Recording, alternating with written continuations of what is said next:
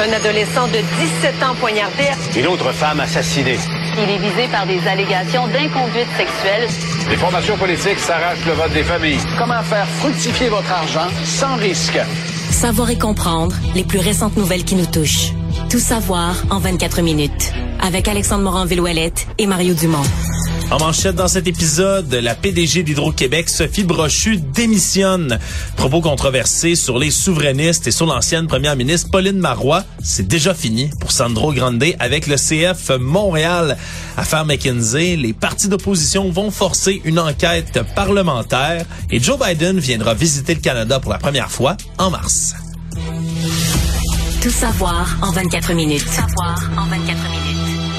Bienvenue à Tout savoir en 24 minutes. Bonjour Mario. Bonjour. Alors ce matin, avant de passer au CF Montréal, il y en a qui ont dû dans cette organisation être soulagés de voir qu'une autre nouvelle d'envergure est venue prendre la place. Oui, oui, c'est vrai. Une bombe médiatique. La PDG d'Hydro-Québec, Sophie Brochu, qui démissionne en plein milieu de son mandat. Là, ça faisait déjà quelques années qu'elle était là, trois ans pour être précis, mais il restait encore euh, deux ans et des poussières là, à peu près à son mandat. Donc quitte en plein milieu le 11 avril prochain et a expliqué là, dans une lettre qui a été adressée à la fois au président de la conseil, du conseil d'administration d'Hydro-Québec et à l'ensemble des employés qu'elle voulait passer le flambeau, a assuré que c'était pas à cause des relations qui ont été tendues dans les derniers temps avec le ministre de l'économie, de l'innovation et de l'énergie, Pierre Fitzgibbon, a assuré que c'était pas pour d'autres opportunités professionnelles non plus, mais comme elle donne la, comme seule raison de passer Non, mais le flambeau. pourquoi c'est le temps de, plan- de- pourquoi c'est le temps de passer le flambeau à la, Là, troi- là. à la troisième année d'un mandat de cinq ans? Euh, alors qu'on n'a pas d'indication qu'elle soit euh, malade ou que quoi que ce soit. C'est- certain que ça soulève toutes les euh, toutes les questions. Et, et moi, je trouve que c'est une très mauvaise nouvelle pour le gouvernement de François Legault, euh, parce qu'on savait qu'il y avait ces tensions. C'était comme un peu Monsieur le devoir de Monsieur Legault de la garder de bonne humeur. Bon, elle aimait pas son nouveau ministre peut-être, en tout cas, il y avait des tensions, mais on nous dit que c'était en train de se placer ou même que c'était placé, mais c'était quand même le devoir de François Legault. Il y avait une personnalité vedette à la tête d'Hydro-Québec. Quand elle est arrivée là, tout le monde était content. Et là, euh, bon, on, on, elle elle finit pas son mandat. Et, là, le gouvernement va être sous haute surveillance sur qui il va nommer. Oui. Peut pas nommer quelqu'un qui va être une marionnette de, Pierre Fitzgibbon qui va avoir l'air d'un- pantin. Là. Il doit nommer quelqu'un euh, qui, a, qui a- du caractère, qui a une tête, etc. Donc ça, ça va être...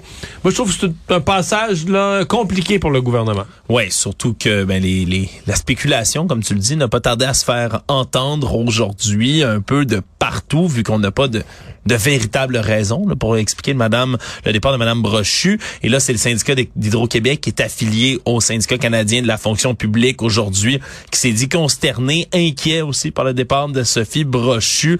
Eux, évidemment, ben, sont pas rassurés par rapport à l'impact que ça pourrait avoir sur les négociations avec le renouvellement de la convention collective. On les comprend, mais également se demandent si c'est pas eux aussi d'une influence politique qui aurait pu jouer sur le départ de Madame Brochu. Bref, mais le, le, le bar est ouvert à la spéculation un peu partout aujourd'hui. Faudra voir là, dans les prochaines semaines aussi qu'est-ce qui va se passer Ouais. du côté Mais c'est une, d'Hydro-Québec. c'est une énorme nouvelle, euh, tu, tu le disais, parce que c'est à la fois bon, qui que ce soit qui soit président ou présidente d'Hydro-Québec. C'est un des postes les plus prestigieux de tout le secteur public québécois. Certains diront c'est le plus prestigieux. Bon. De l'autre côté, Sophie Brochu, c'est une super vedette du monde des affaires. Elle a été Oui. 12 ans présidente d'Énergir, euh, qui était Gaz Métro. Elle arrive en grande pompe chez Hydro-Québec, etc. Euh, donc, tu sais, les deux, le poste et la personnalité qui occupait le poste, les deux sont énormes. Et là, en quittant son poste, ça, bon, ça devait quitter à la fin de son mandat, on aurait dit qu'elle a fait son mandat, mais là, elle quitte pendant son mandat. Euh, c'est une, c'est vraiment une énorme nouvelle. C'est une nouvelle politique, c'est une nouvelle économique, c'est une nouvelle sociale. Euh, C'était la première femme à diriger Hydro-Québec. Aussi, ben oui. Donc, euh, non, c'est euh, aujourd'hui, j'ai, j'ai- moi personnellement, ça m'a surpris et attristé. C'est une personnalité que j'aimais bien, euh, que je voyais tout à fait dans ce poste-là quand elle est arrivée.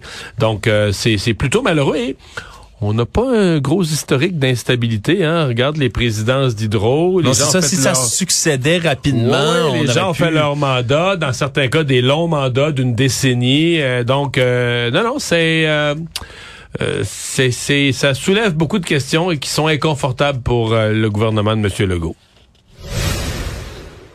L'autre grande nouvelle, j'en parlais en introduction, c'est le CF Montréal qui est revenu sur sa décision finalement aujourd'hui d'embaucher Sandro Grande comme entraîneur-chef de son équipe de réserve. Tout ça moins de 24 heures après l'annonce initiale de son embauche. On a mis fin à l'entente avec l'homme de 45 ans. Ça avait choqué au départ la classe politique, puis à peu près tout le monde là, de tous les milieux qui s'est mis à réagir rapidement à cette annonce là, euh, jusqu'au premier ministre qui a réagi aujourd'hui, Mario, pour déplorer l'embauche de Sandro Grande.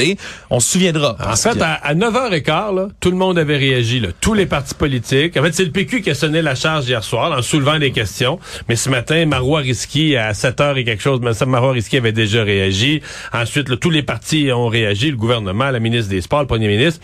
Puis à 10h moins quart, euh, le CF Montréal avait déjà annoncé l'annulation de son embauche. Là. Donc, c'est allé très, très, vite, très vite, incroyable. tout ça. Puis on comprend quand même, là, en voyant l'ampleur là, des propos qui ont été euh, rapportés là, de, de M. Grandet dans les dernières années. On parle, là, entre autres, d'un tweet au lendemain de l'attentat du Métropolis en 2012, d'un tireur qui était entré puis qui voulait tuer Madame Pauline Marois, première première ministre du Québec. Et lui avait publié sur Twitter la seule erreur que le tireur a commise la nuit dernière, c'est de rater sa cible, Marois. La prochaine fois, mon gars, j'espère. Et même s'il a clamé là plusieurs fois que c'était un, piratage de son compte qui avait mené à tout ça. Mais là, aujourd'hui, la direction de l'équipe reconnaît que ce, sont ses propos. là. Ben oui, parce qu'il il a tenu toutes sortes de propos. C'est pas les seuls non plus. il y a eu d'autres propos contre les indépendantistes, mais bon, pas nécessairement des appellations comme celle-là, des, des appels au, ni plus ni moins appels au meurtre, là, mais tu sais, le piratage de ton compte, OK, t'avais ton compte juste avant, t'avais ton compte juste après, mais au moment du tweet fatidique, là, là qu'il y, a un pirate informatique qui avait pris le contrôle de son compte. il te l'a redonné après, il est gentil. Ouais, mais c'était un, un peu gros, là, son affaire, là. C'était un peu... Euh, Ça venait pas bien, non. disons. Son... Là, aujourd'hui, ben là, il abandonne cette défense, euh, ma foi, assez adolescente, là. Ouais, et le président-chef de la direction du CF Montréal, Gabriel Gervais, qui a dû réagir rapidement, reconnu que c'était une erreur, cette embauche de Sandro Grande. C'est donc Patrick Viola, qui était censé être l'adjoint de Sandro Grande, qui va prendre la tête donc de cette euh, équipe euh, de réserve du CF Montréal.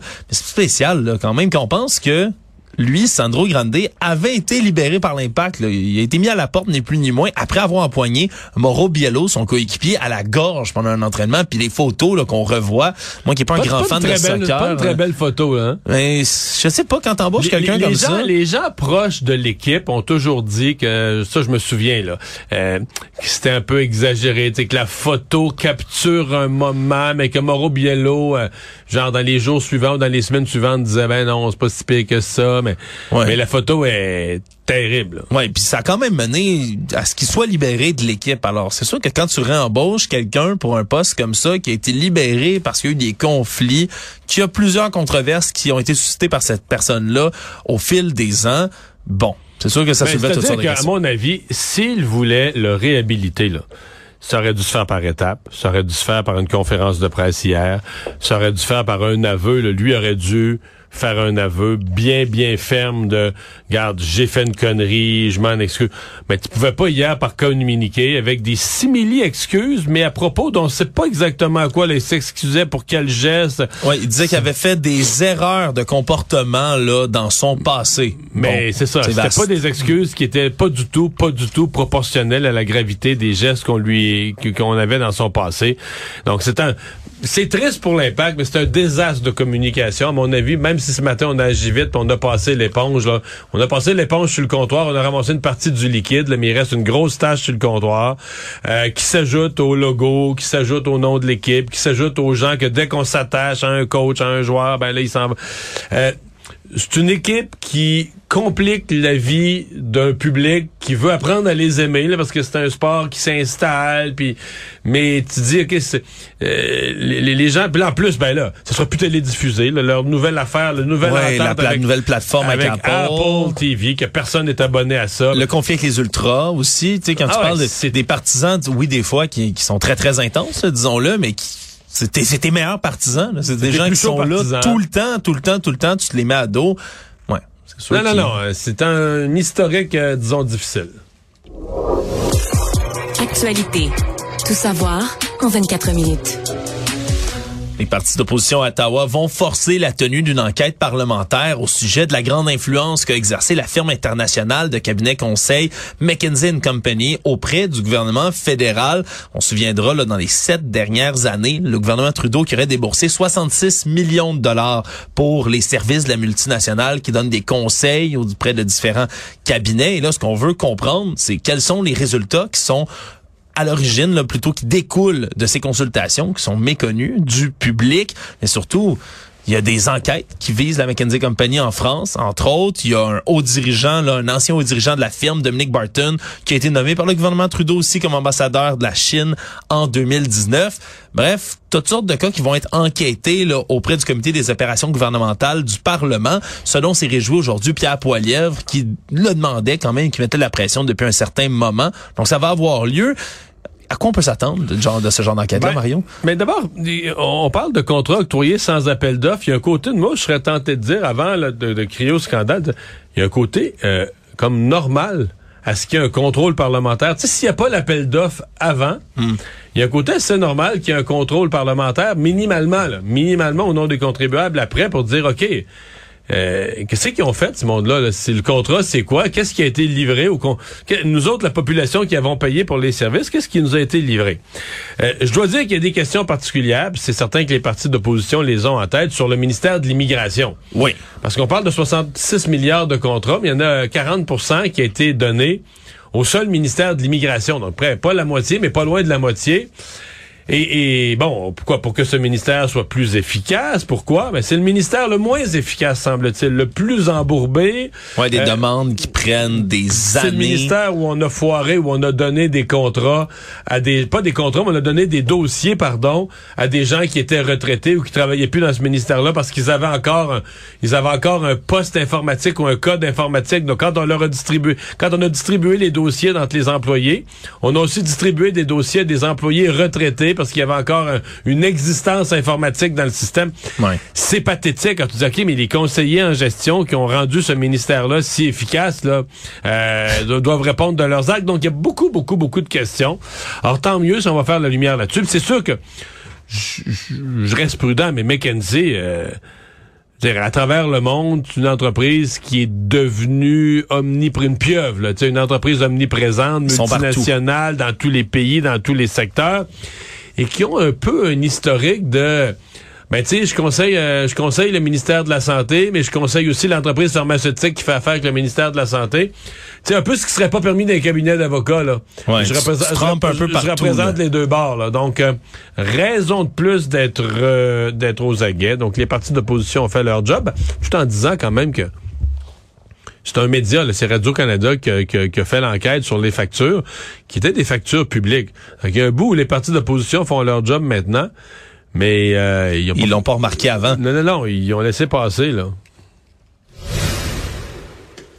Un homme de Repentigny subit son procès aujourd'hui pour avoir tué un motocycliste de 19 ans en provoquant un violent face-à-face alors qu'il tentait d'éviter, attention Mario, une famille de canards dans des images, entre autres, qui ont été relatées aujourd'hui au procès présenté au jury. On voit des images du 22 juillet 2019 alors que Félix-Antoine Gagné roulait à moto sur la route 345 à Sainte-Élisabeth dans la Naudière. Et là, il est arrivé face à face à Éric Rondeau, qui est l'accusé dans ce cas-ci. Et lui, à 47 ans, Éric Rondeau, lui, était dans une courbe avec son pick-up, tentait de contourner une famille d'une- de, de canards, ni plus ni moins, Mario, comme dans les films, là, une mère canard avec ses petits canetons qui, les suivait sur la route. Sauf que le problème, c'est qu'il est dans une courbe et que c'est 70 km heure la limite de vitesse dans ce coin-là. Et en voulant contourner, ben contourne, ni plus ni moins que dans la voie opposée. Ouais, la moitié de la voix. Moi, j'ai regardé les images, là, puis je vais te dire une chose, je voudrais pas être juré. Parce que euh, c'est une drôle de... ré- D'abord, il, il prend pas toute la voie. Là. Tu Il prend, il embarque après la moitié sur la voie inverse. Oui. Par, moi, je comp- Par contre, lui, il est presque arrêté. Fait que une fois que t'es arrêté, ben, tant qu'arrêté, arrête-toi. là. Va pas utiliser... Il y a certainement un mauvais jugement de sa part d'aller embarquer sur l'autre voie. Il a mis ses clignotants d'urgence, par contre. il Oui, il met ses clignotants d'urgence, signaler sa présence, ralenti presque... à Euh, l'impression qu'on a. Puis là, là je, me réserve parce que je suis pas expert en reconstitution. Peut-être que j'ai un mauvais jugement. Nous, on a l'impression que dans le couple, le motocycliste arrive très vite. Oui, puis qui comme tombe de sa moto, Ben, le face à qu'il face arrive se trop fait. vite, il arrive trop vite pour s'ajuster puis aller, mettons, parce qu'il restait de la place sur la voie, il restait la moitié de la voie disponible. Mais là, en même temps, j'ose pas imaginer la surprise. là. Tu sais, t'es motocycliste, t'arrives dans une courbe, puis il y a un auto, puis Elle est dans, elle est dans ta voie, la moitié dans ta voie, là, tu sais que là. Maintenant, là, c'est un procès au criminel. Est-ce que cet homme-là, est-ce que celui qui est... Puis, tu sais, contourner des canards, il y a un côté où c'est niaiseux, mais je pense pas qu'il y a un gros pourcentage des automobilistes. Sérieusement, là, même moi, là, tu sais, qui est... On va pas se faire tuer. Je suis le premier à dire on va pas se faire Ouais. tuer pour des canards. Est-ce que je roulerais sur des petits canards, là? Est-ce Ben, que je leur roulerais sur le dos si je les vois puis j'ai le temps, là, tu sais? Ouais. On, se- mobilise, peut-être, on s'arrête. Ben, il s'était on essaie- immobilisé. Ouais. Il s'était immobilisé ou presque, puis il a comme reparti en disant bon ben je vais les contourner. Puis il est allé sur l'autre voie. Mais tu sais, est-ce que le gars c'est un criminel? Est-ce que Ouais, ça va être une est-ce qu'il doit être condamné au criminel? L'erreur de jugement imprudente, mais l'imprudence qui a causé la mort. Puis je comprends la couronne, la couronne qui s'est dit, ben oui, on a matière à dire qu'il y a eu un comportement assez erratique, là, en dehors de la norme, parce qu'il a causé la mort d'un Ouais. autre. Et c'est c'est ce dont il est accusé, la conduite dangereuse causant Ben la ouais. mort. Et donc, il y a deux experts constitutionnalistes quand même qui vont être là au procès pour présenter devant le jury leurs conclusions. Donc, ce sera suivi comme procès, mais c'est certain que c'est vraiment que, très inhabituel. J'ai hâte de voir, là. Tu sais, probablement que les reconstitutionnalistes, les reconstitutionnalistes, une des choses qu'on va leur demander, c'est euh, la vitesse. Est-ce que le motocycliste, lui, était roulait à une vitesse qui lui permettait de s'adapter dans une courbe à une situation, euh, situation difficile, là, tu sais, une situation euh, surprenante peut-être? Bon. Mais c'est pas drôle personne. Il y a un mort, c'est un accident. Mais c'est ça. Moi, je regardais les images, puis je me disais, si j'étais juré, est-ce que je pourrais condamner ce gars-là comme un criminel? Hmm, pas sûr. Tout savoir en 24 minutes.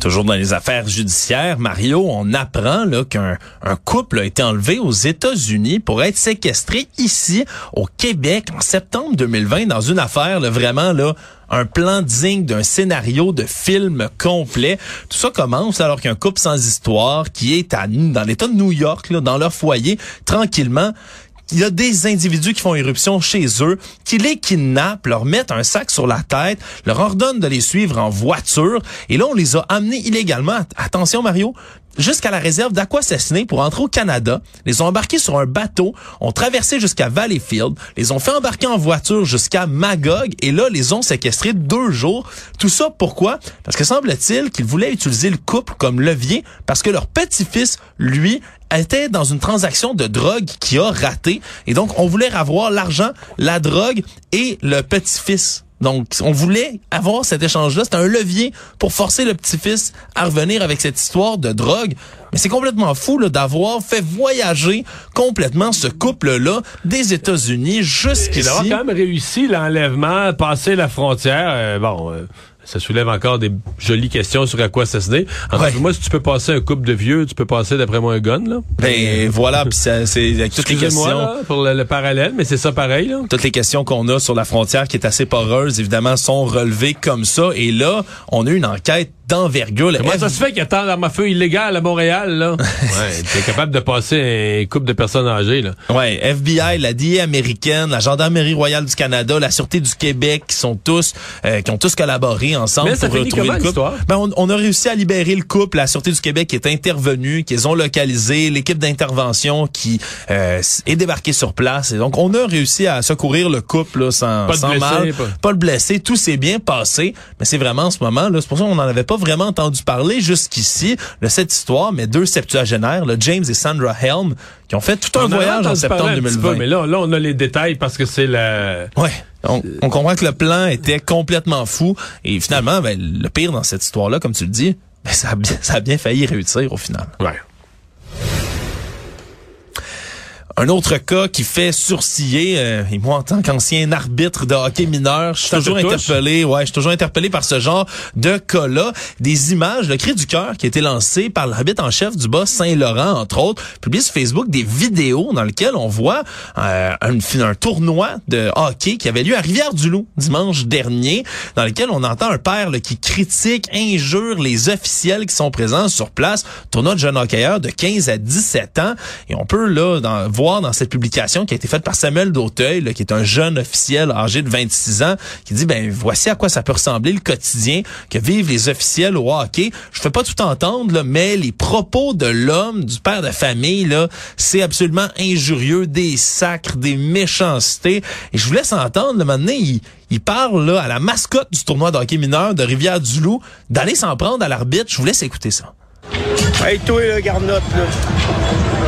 Va me ramasser l'arbitre là-bas, pis sonne-moi ça, toi, avec ta Garnotte. On comprend, là, ça, ça peut sembler rigolo comme propos, mais il y a plein de propos, semble-t-il, qui ont même pas été rapportés en vidéo et où c'est menaçant, ni plus ni moins, envers les arbitres. Et donc, on veut, euh, on veut interpeller encore une fois le public, à savoir dans les arénas, ben, comportez-vous donc comme du monde, parce que ça, en pleine pénurie de main-d'œuvre, où on a de la difficulté À à, trouver des les arbitres, arbitres, oui. Ben, il faut pas décourager les jeunes d'aller se présenter dans ces postes-là, parce que, mon Dieu, entendre ça, ça, c'est un cas parmi tant d'autres qui a été filmé, là. C'est ce qu'on comprend. Ouais.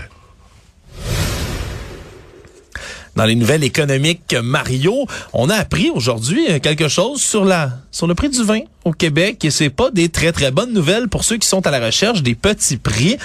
Ah, depuis janvier 2022, donc sur un an, l'offre des vins à moins de 10 dollars la bouteille, ça a chuté de 44 Ouais, mais là, il doit la pas rester beaucoup. Là. Il, en restait, il me semble qu'il y avait eu des nouvelles il y a cinq ans qu'il y en avait euh, tellement peu des en bas de 10 dollars. Ouais, on était à 62 vins qui étaient en bas de 10 dollars à la SAQ. On est passé à 35 donc en 12 mois. Pour les vins de moins de 15 dollars, ça a chuté de 22% aussi. Là. Donc c'est pas seulement les très Ouais. petits prix, les petits prix aussi qui chutent de beaucoup. Là, on est passé là vraiment en bas là, du seuil qu'on avait en janvier 2022. Puis il y a des prix aussi, ben, des bouteilles qui sont encore là. Mais non, le prix a tout simplement augmenté. Là. Si on prend par exemple le Pinot Noir roumain Chevalier Dionys, ben, c'était à 9,55. On est rendu à 11,25. Et on a des exemples comme ça d'augmentation de prix sur auprès de plein, plein, plein, plein, plein de bouteilles à la SAQ. Il y a même, ben, si les petits prix, eux, disparaissent, le nombre de produits qui sont plus chers a augmenté. Tous les produits en haut de 15 mais ça a augmenté de 14 Ceux à 20 et plus, ça a augmenté de 15% aussi. On comprend que c'est l'inflation, mais quand même, auprès de la SAC, ça fait l'inflation- sourciller. L'inflation a frappé à la SAC. Le monde. Alors qu'on a la rencontre des tres amigos, les trois amigos entre les leaders nord-américains du Canada, des États-Unis et du Mexique. Aujourd'hui, on avait la rencontre entre Justin Trudeau et Joe Biden, président américain. On a annoncé plusieurs choses au terme de cette rencontre. Premièrement, que Joe Biden va venir faire sa première visite officielle au Canada en mois de mars prochain. On n'avait pas fait encore jusqu'ici. Donc, c'est quand même une, Non, grande c'est nouvelle. la, la fin de probablement d'une des plus longues périodes de l'histoire parce que généralement il y avait- ces visites, mais là il y a l'ère Donald Trump Oui. Qui est venu, euh, bon, il est venu dans Charlevoix pour le sommet du, euh, du G8 là. Ouais, puis il était reparti avant la fin, G7, si je ne m'abuse, d'ailleurs. Euh, il était reparti, oui, bête comme ses pieds en chialant contre Justin Trudeau. Puis tout ça, mais il était venu, mais il était, c'était pas une visite. Ça pouvait pas être considéré comme une visite du Officielle. Non, non, non, parce que il est venu, il est venu au G7. Dans le fond, euh, ça aurait été le G7 aurait été n'importe quel autre pays, n'importe quelle autre ville, et il serait allé là. Mais sinon, Donald Trump est jamais venu, il a pas refusé de faire toute visite officielle au Canada. Oui, exactement. Et quand on parle du Canada des États-Unis, c'est des alliés indéflectibles. Habituellement, on en a Et des voisins. Voilà. Et donc, euh, Joe Biden qui va venir. Ce qu'on a aussi annoncé aujourd'hui, c'est que le Canada va acheter pour l'Ukraine un système de missiles sol-air qui est fabriqué aux États-Unis. Donc, on a négocié ça avec Joe Biden. faut comprendre que c'est pas le genre d'armement qu'on a dans notre réserve ici militaire à nous au Canada, mais qui va être vraiment le bienvenu là pour les euh, les combattants ukrainiens qui ont besoin de se défendre de plus en plus comme ça là, des menaces aériennes.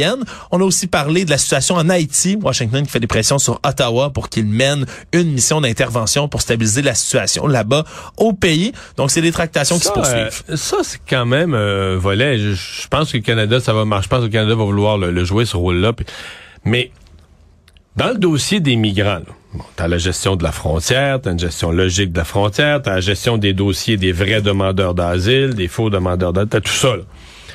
Mais si tu veux avoir euh, moins de pression pour l'entrée aux États-Unis, au Mexique ou encore au Canada de migrants, ben il faut aussi que tu t'assures que les pays d'où viennent les migrants, ça va mieux ou ça va moins mal là. Oui. Euh, socialement. Les gens quittent pourquoi?